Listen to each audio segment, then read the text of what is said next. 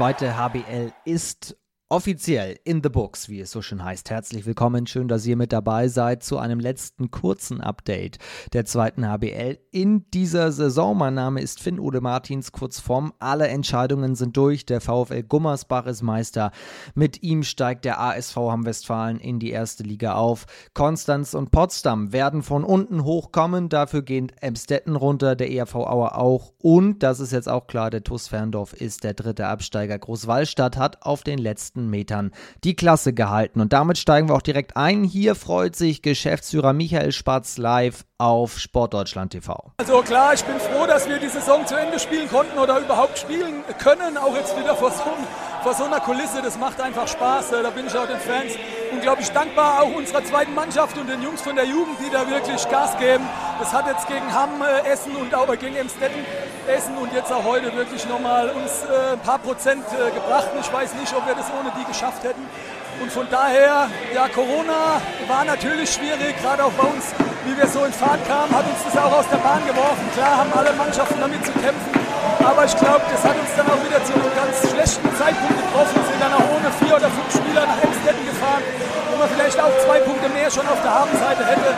Und von daher hoffe ich natürlich, dass sich das Ganze noch weiter normalisiert sagt ein äh, hörbar heiserer Michael Spatz, der aber sowas von an diesem Tag on fire war. Wir hatten ja auch in der zweiten HBL-Konferenz live auf Sportdeutschland TV vor dem Spiel schon mit ihm gesprochen. Hier nach dem Spiel hat er versucht, das Ganze einzuordnen, auch vor dem Hintergrund von Corona. Das hat Großwallstadt natürlich auch getroffen, wie viele andere Mannschaften eben auch. Stichwort TuS Ferndorf, das ist die Mannschaft, die am Ende ganz, ganz knapp aufgrund des schlechteren Torverhältnisses absteigt und eben nicht der TV Großwallstadt. Wir haben auf Sport Deutschland TV live mit dem Geschäftsführer von Ferndorf sprechen können, Dirk Stenger. Der Ton war nicht optimal, aber eine kleine Sache, die will ich euch trotzdem nochmal vorspielen. Er zeigte nämlich, er ist wahnsinnig stolz auf diese Mannschaft, der er keinen Vorwurf machen konnte, denn Ferndorf hat ja auch am Wochenende gewonnen, in Dormagen ein starkes Spiel geleistet, aber es sollte am Ende eben nicht reichen. Also die Mannschaft hat alles gegeben. Heute wir ähm, gewinnen das Spiel auch mit drei, aber es hat dann am Ende nicht gereicht. Wir haben das Ding sicherlich nicht heute verloren, sondern in den Spiel zuvor zu Hause, dann hat sich liegen lassen und das, das tut dann maximal weh.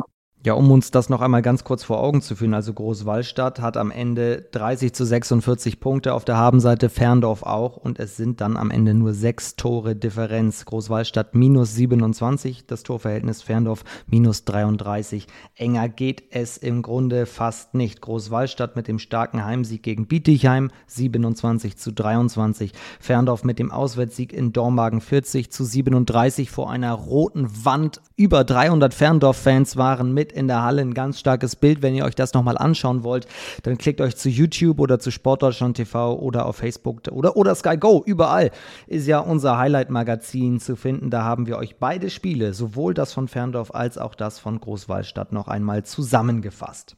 Das also der Abstiegskampf an diesem Wochenende gewesen. Ferndorf auf Platz 18 Aue und Emstetten waren ja schon zuvor abgestiegen an alle drei Mannschaften und an die Fans dieser. Macht's gut, ihr kommt wieder. Ich bin mir sehr, sehr sicher, wir sehen und hören uns bald wieder in der zweiten Handball-Bundesliga. Die Klasse gehalten hat derweil ja Dormagen. Deswegen konnten sie auch sehr entspannt ins Finale gegen Ferndorf gehen, denn es war für Dormagen eben kein Finale mehr. In der Vorwoche konnte Dormagen den Klassenerhalt schon sicher machen und Patrick Hüter hat mir danach erzählt, wie groß die Erleichterung im Lager von Dormagen war. Ja, es war natürlich ein unglaublich schönes Gefühl, ähm, nach diesen 60 harten Minuten auch in Nordhorn zwei Punkte zu und damit den Klassenerhalt zu schaffen. Einfach nur ein Riesenkompliment natürlich auch an die Mannschaft ja über die letzten Monate immer wieder kühlen Kopf bewahrt hat, ähm, positiv geblieben ist, ähm, sich nie aus der Bahn werfen lassen hat. Und ähm, ja, da sieht man, dass wir, dass wir das dann auch am Ende verdient gehabt haben, äh, vorzeitig die Klasse zu halten. Was man auch gemerkt hat, ist natürlich, dass da ein enormer Druck von, von vielen Spielern äh, gefallen ist. Es war schon eine, eine sehr schwere Zeit für, für uns alle gerade da unten auch in dem Tabellenkeller, wo wenn du da einmal so ein bisschen reinkommst in diesen Strudel, dass es schwer ist, wieder rauszukommen. Aber wie gesagt, wir, wir haben an uns geglaubt und ja, sind jetzt einfach froh, dass die Saison bald vorbei ist und dass wir unser Hauptziel äh, geschafft haben. und äh, ja, und dann einfach wohlverdient in den, in den Urlaub gehen können sagt Patrick Hüter vom TSV Bayer Dormagen, auf den wir uns auch in der kommenden Saison in der zweiten HBL dann freuen können. Übrigens dann ja mit dem neuen Trainer, mit Matti Flor, der in diesem Sommer Dormagen übernimmt. Jetzt machen wir hinter den Abstiegskampf einen Haken und schauen noch einmal auf die beiden Mannschaften, die hochkommen. Wir haben es in den letzten Wochen hier schon immer wieder auch begleitet. Der Aufstiegskampf der dritten Liga, wer geht hoch? Die HSG Konstanz kommt zurück und der VfL Potsdam. Und von beiden haben wir jetzt auch Stimmen. Wir starten mit der HSG Konstanz. Lukas Köder freut sich, dass die Schänzle-Hölle im kommenden Jahr wieder Zweitliga-Handball sieht. Ja, das war ein Saisonfinale wie kein zweites. Ähm, Habe ich noch nie so erlebt in meiner Handballzeit. Ja, kurioser geht's, glaube ich, kaum. Angefangen bei meiner roten Karte da zu Beginn beim 7 Meter, wo ja aus meiner Sicht keine war, aber es eben so von den Schiedsrichtern gepfiffen wurde. Und dann war es für mich natürlich äh, ganz schlimm, weil ich dann das ganze Spiel eben bei den Fans zuschauen musste und äh, ja, gesehen habe, dass es eben überhaupt nicht funktioniert, große Teile des Spiels.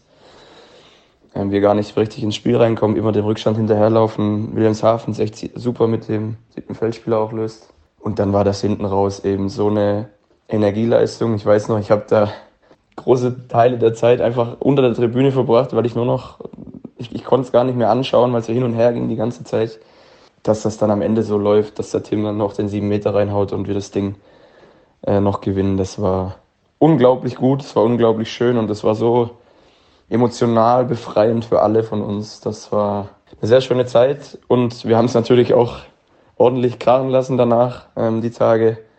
War nochmal in Spanien auf der Insel und äh, ja, doch, war eine super, eine super super Endspurt mit einem klasse Finale und einem Spitzenende dann für uns. Auf welcher Insel waren die denn? Kenne ich nicht. Ähm, das muss man aber noch mal kurz uns, müssen wir uns auf der Zunge zergehen lassen. Die HSG Konstanz gewinnt mit plus 5 in Wilhelmshaven und liegt im Rückspiel zu Hause auch mit 5 zurück. Also plötzlich alles wieder pari und dann gibt es, wie gerade von Lukas angesprochen, noch einen 7 Meter ganz kurz vor dem Ende. Wir hatten es neulich hier auch schon im Update, da hat sich der Coach Jörg Lützelberger schon drüber gefreut. Der 7 Meter ging dann rein und die HSG Konstanz verloren mit nur vier Treffern und das ergibt in der Addition ein Tor mehr als Wilhelmshaven.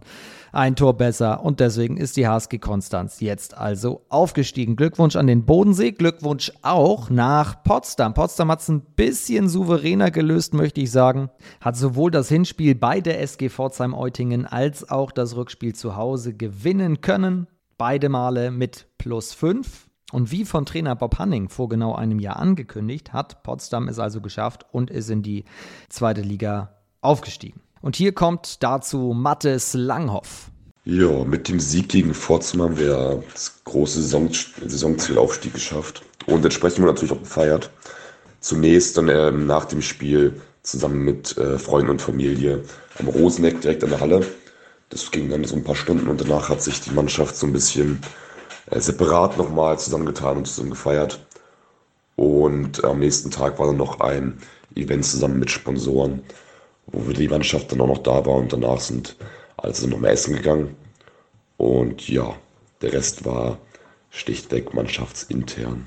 Ja, und das auch völlig verdient. Also Mattes Langhoff und der VfL Potsdam steigen auf in die zweite HBL. Für Mattes hoffen wir, dass seine Stimme den Weg in die zweite Liga auch noch findet. Aber das ist natürlich auch völlig klar, dass das alles ausgiebig gefeiert werden soll und auch muss. Glückwunsch können wir auch sagen an den THSV Eisenach. Der hat eine überragende Rückrunde gespielt, ist jetzt auf Platz 3 eingelaufen.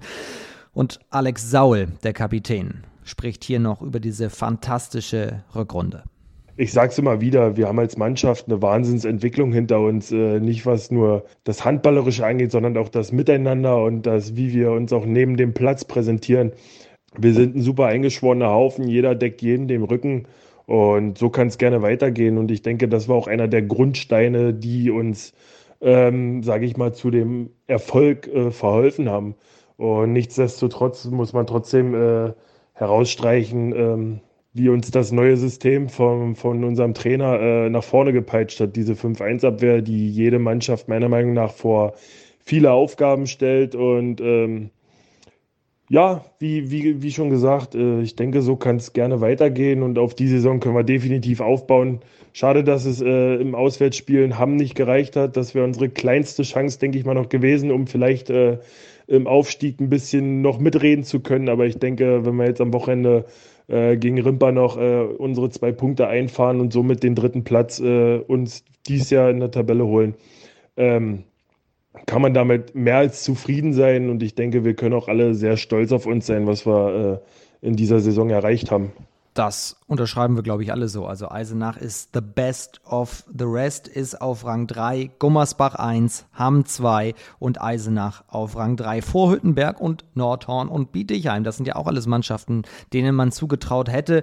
Vor allem logischerweise Nordhorn, dass es da noch in Sachen Aufstieg ein, zwei Wörtchen mitzureden gibt. Und Eisenach hat sich klammheimlich in dieser Rückrunde da reingesneakt und ist jetzt mit 47 zu 29 Punkten auf Rang 3. Nur zwei Zähler schlechter, was heißt schlechter? Das Wort passt an der Stelle gar nicht. Zwei Punkte weniger einfach auf der Habenseite gerade als Hamm. Überragend, wir ziehen vor Eisenach alle Hüte.